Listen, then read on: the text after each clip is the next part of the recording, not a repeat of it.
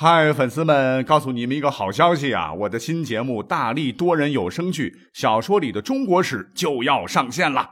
想要了解新节目或者跟我互动聊天，赶快来加入 VIP 粉丝群，入群二维码就在本期节目的声音简介中。你也可以添加我的小号，拼音大历史加三零三 D A L I S H I 三零三，然后拉您入群，我在那儿等你。管他正史野史。这里只有大历史，大力讲的历史正在播出。欢迎收听本期节目。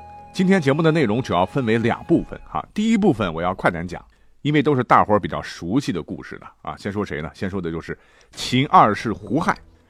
史书说呢，秦二世胡亥是秦始皇在三十一岁的时候生的啊。那个时候人的寿命短嘛，能在三十多岁。再得一子很不容易啊，这让秦始皇当时是龙颜大悦。再加上胡亥出生以后，秦始皇再没有孩子降生，胡亥就是老幺啊，所以秦始皇非常溺爱他啊，娇惯的有些无法无天了。而胡亥呢，也就成了秦始皇所有的儿女当中啊最纨绔的一个，压根儿就没有什么帝王之家的气质和风度。比如说有一次哈，史书记载的秦始皇是设宴招待朝中群臣。那他的一堆儿子也都参加了，其他王子啊都很懂礼数和规矩啊，唯独这个胡亥啊，管你什么满朝文武大臣了，我是自个儿早点吃饱，好出去玩哎，招呼也不打啊，扒拉几口饭，哎，就当着秦始皇的面跑了。因为当时秦朝的规定是这样的：是大臣们进入宫殿时，必须要将鞋子脱下放在殿门外，所以呢，参加酒宴的群臣的鞋子啊。各式各样的都是摆放的整整齐齐，哎，这个胡亥一出来一瞅，玩性大发，冲进去对这个鞋子是又踢又踩啊！这哥哥们过来怎么劝都劝不住，硬是把所有朝中大臣的鞋踢了个横七竖八、乱七八糟。哎，就是这么个严重有损皇家颜面的乖张行为，秦始皇当时一点不生气呀，反而是哈哈大笑。可他哪里知道，他这一笑，哈，将来有朝一日。帝国哈也会被胡亥像踢鞋一样哈踢得七零八落，啊，胡亥之所以变成这样的孩子哈，除了秦始皇过分的袒护和纵容之外呢，还得啊多亏了一个人的教育有方啊，打引号啊，那这个家伙就是赵高。史书说呢，赵高是身高力大，字写的也很好啊，精通法律，深得秦始皇宠信，所以秦始皇老早就把年幼的胡亥搁到赵高身边来学习御法。也可以这么说，秦二世那就是赵高一手带大的。赵高这个老东西我们并不陌生啊，那是秦二世时期的丞相，也是著名的宦官权臣。可赵高这个人呢，心术不正，所以呢，胡亥在赵高的调教下，那能有好吗？是受其蒙蔽啊，天天只知道吃喝玩乐，渐渐的就成了赵高手下的傀儡。那根据《史记》记载，公元前二百一十年七月。啊，秦始皇是最后一次出游南方，当年二十出头的胡亥呢，也是随行出巡，没想到秦始皇病死于沙丘平台。本来呢，秦始皇是有遗诏的哈，要传位于长子扶苏来继承帝位。扶苏这个人，上集也说了哈，虽然说不受秦始皇待见，但起码作为长子，刚毅勇武，为人仁义啊，有政治远见。啊，很受全国老百姓的喜爱啊！希望他能够继承大统，好让老百姓的生活过得好些。但啊，万万没想到，这个万恶的赵高呢，竟然说服了丞相李斯，发了矫诏啊，逼死了秦朝的希望之星扶苏，把压根儿就不可能登上帝位的纨绔子弟胡亥扶上了龙椅。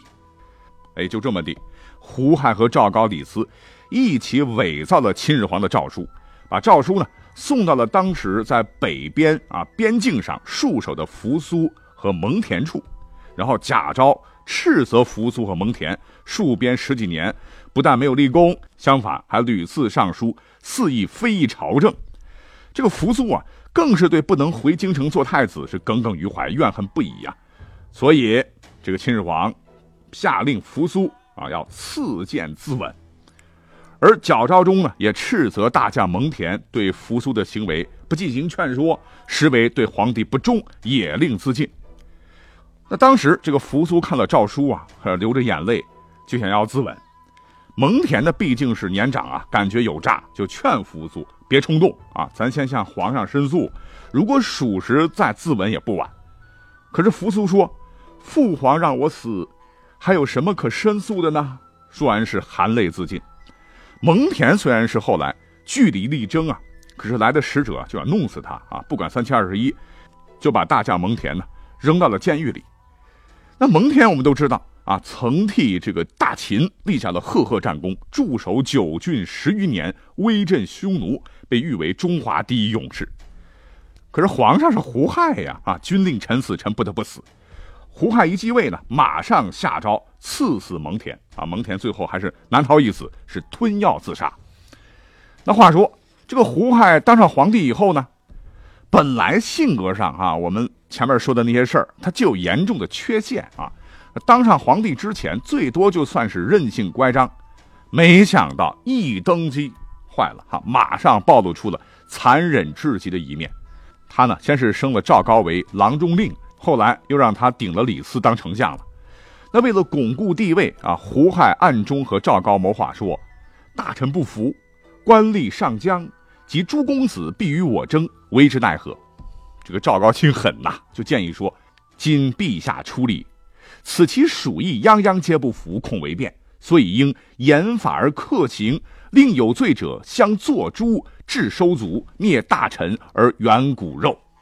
于是，这胡亥就成了禽兽啊！开始大肆诛杀大臣与皇子。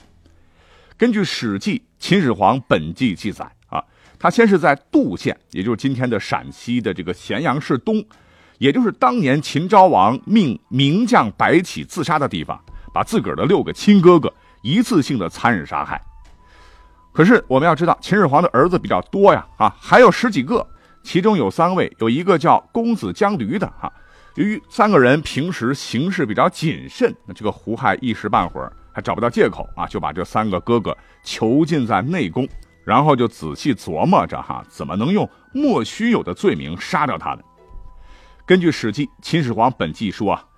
和赵高商量好以后啊，秦二世就派使者对姜驴说：“你们不尽臣道，当处死罪。”啊，姜驴说：“宫廷的礼节，我从来不敢不听从；朝廷的位次，我从来不敢有失礼节；奉命对答，我从来不敢说错话。怎么能说不尽臣道呢？希望能知道罪名在此。”使者说：“哎，你也别难为我们了，我们只是奉命行事。”于是姜驴是仰天大声呼喊了几次，说：“天乎，吾无罪！”这三兄弟就是流涕拔剑自杀了。随后啊，根据这个《史记》的《李斯列传》中记载，秦二世呢又把剩余的十二个哥哥戮死于咸阳市啊，也就是咸阳的商业街。这个“戮”呢是通假字，就是杀戮的意思。在古代，这个戮刑是非常残忍。要消灭犯人的肉体啊，还要踏上一万只脚，极尽侮辱之能事啊，是以这样的一个酷刑。哎，这还不算啊，哥哥基本全杀光哈，剩下的十一个姐姐妹妹一个也别想逃。史书载，十公主折死于杜啊，全被秦二世用折颈杀死在杜县。这个折就是把肢体全部的砍断啊，分裂啊，非常的残暴。呃，可以说胡亥这么干完全是丧心病狂了。那此时啊，胡亥还有一个哥哥，他叫公子高。哎，听到兄弟姐妹惨死的消息，本来是想跑的，可是呢，又担心满门抄斩，一家老小可能全活不成了，就含泪给胡亥上书说愿意殉葬。这个胡亥看了以后很高兴啊，当即答应了公子高的请求啊，赐给他十万钱，准他殉葬。至此啊，司马迁的史记当中。一共收录的哈秦始皇的子女共三十四位，除了胡亥，三十三位全部被胡亥杀死。那么在这场大屠杀中，一大批的文臣武将啊，包括前头讲的李斯哈，也全部被干掉了。在胡亥这种残暴的统治下呢，那大秦王朝啊，当时跟着秦始皇干的这些政治精英们就被屠戮殆尽。再后来，这个胡亥是花天酒地，作恶多端呐。帝国四处是烽火连天，胡亥又被赵高所杀。等到西楚霸王项羽攻入咸阳的时候，啊，他跟这个秦始皇有不共戴天之仇啊，又把秦王子婴和所有剩余的皇室血脉杀得个干干净净啊！从此，秦始皇的子孙也就此从历史上彻底消失了。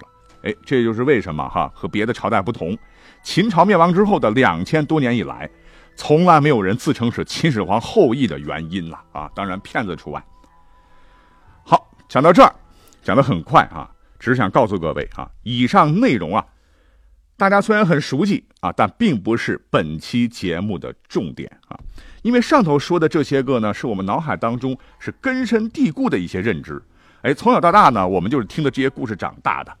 尤其是《史记》中所写哈，公元前二百一十年七月，秦始皇南方病死于沙丘平台，胡亥为秦二世，乃是李斯、赵高等篡改诏书，逼死扶苏蒙恬。哎的这段内容。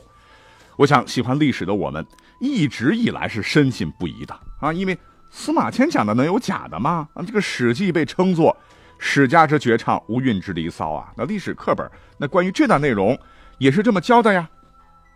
可是，谁能想到哈？当时间来到二零零九年年初的时候，北京大学的一次抢救性发现，意外的发现，这段历史上本该是铁板钉钉的事情。哎，可能要发生一百八十度的颠覆性改变，怎么回事呢？我们讲慢一些啊。话说零九年一月十一日啊，北大呢收藏了从海外抢救回归的一批极其珍贵的汉代竹简，总数呢达三千三百多枚。那经过整理拼对以后，可复原的完整竹简在两千三百枚以上。从竹简上出现的这个孝景元年字样啊，大致可以推出这个竹简的年代是在西汉中期，啊，其中多数呢可能超于汉武帝时代。北大的相关专家学者从三月开始呢，对竹简进行了清理、剥离、处理，进行了排版、拍照记录。从当时整理的情况看，竹简保存情况良好啊，表面一般呈褐色，质地坚硬，字迹清晰，墨色黑亮。别看是过了几千多年呢，这个竹简竟然还保存有朱红色的芥蓝和图画，色彩依然是鲜艳如新。那竹简上的这个文字啊，抄写的也是极为工整啊，至少有七八种不同的书风，或古朴，或飘逸，或刚劲，或凝重，堪称汉代隶书中的精品，书法艺术价值极高啊。那后来对内容进行整理以后，专家们是再一次被震惊了，因为。学术价值极高不说，还非常非常的罕见啊！绝对是和以往出土的这个简牍完全不一样。尤其是竹书当中啊，包含有近二十种古代文献，大致涵盖了今天的哲学、史学、文学、文字学、医学等学科。专家最后把这批竹简命名为西汉竹书。竹书当中最引人注目的文献，当首推老子。啊，共有二百二十多枚的竹简，近五千三百字，这可是继马王堆帛书本还有郭店楚简本之后啊出土的第三个老子古书啊，也是迄今为止保存最为完整的汉代古书了。其残缺部分仅占全书篇幅的百分之一，几乎堪称完毕。但是更重要的啊，结合着本期内容，有一本叫做《赵正书》的古代史书尤为重要。这史书呢，共有竹简五十枚，一共是一千五百字，大多是保留无缺。是什么内容呢？就是围绕着秦始皇之死和秦朝灭亡啊，讲述了秦始皇、胡亥、李斯、子婴等人物的言论活动啊，其中就包括秦始皇的临终遗命和李斯的狱中上书。这彻底颠覆了哈我们刚才讲到的秦始皇死后。李斯、赵高矫诏害死扶苏帝胡亥为帝的那段史书所描述的历史，那赵正书里的赵正，告诉各位，就是秦始皇嬴政，因为这个书的作者呢，很可能就是六国贵族后裔啊，所以呢，他不把秦朝当正朔啊，所以就把秦始皇称之为秦王赵正，政治的正或者正确的正都对。那多说一句啊，以前有听友啊，好像问过，说这个秦始皇他不姓嬴啊，他应该姓赵，在这里可以解释一下啊，其实不对啊，因为那个时候赵是氏啊，嬴是姓，秦始皇的赵氏呢，很有可能出生地是赵国的邯郸，所以用了赵作为氏，但他呢仍然是嬴姓。好，我们再回到赵正书啊，那这个书中呢，明文记载了公元前二百一十年七月，当时的秦始皇是染病不起，奄奄一息之时啊。关于胡亥即位这个这个内容啊，就和司马迁史书说的完全不同了。胡亥的继位啊，并不是赵高和李斯合谋定下的阴谋，而是秦始皇当时遵照了李斯等人的谏言以后，跟百官商议以后理解认可的。那原文是：昔者秦王赵正出游全国，还至白人而病，病笃，魏然流涕长叹息，谓左右曰：“吾忠臣也，其谋所立。”丞相陈思、御史臣去疾，昧死磕头言曰：“今道远而朝欺群臣，恐大臣之有谋，请立子胡亥为代后。”王曰：“可。”王死胡亥立，即杀其兄复古。终未田，大赦罪人。这文中可以知道啊，第一点就是秦始皇当时他并没有像《史记》记载的那样死在沙丘宫，而是在沙丘宫西面的百人县啊一病不起。那死前呢，他召开了紧急的内阁会议啊，充分征求了亲信重臣的意见，要他们来推荐继承人。当时的丞相李斯和御史大夫叫冯去疾提议，因为路程遥远呢。咱的都城在咸阳啊，诏书又紧迫，他们就担心呢，其他臣子会暗中结谋生变，所以他们认为继承人必须尽早宣布。正好胡亥随行啊，就请求立胡亥为太子。秦始皇是点头同意。哎，也就是换言之，两千多年以来，我们后人可能是冤枉了胡亥，他并没有篡位，而事实上啊，他是老爸秦始皇临终时指定的正式接班人。同样，我们也冤枉了赵高，因为他根本就没有参与立新皇帝的事儿。那书中后面的讲文啊，很可惜不太全，大概就是说，胡亥一当上新领导就大开杀戒啊，这点内容是和《史记》的后面的内容是基本对得上的。那可见啊，胡亥的即位，那是得到过丞相、御史大夫两位重臣的极力推荐，和赵高没有关系。另外，在赵正书中啊，也记载。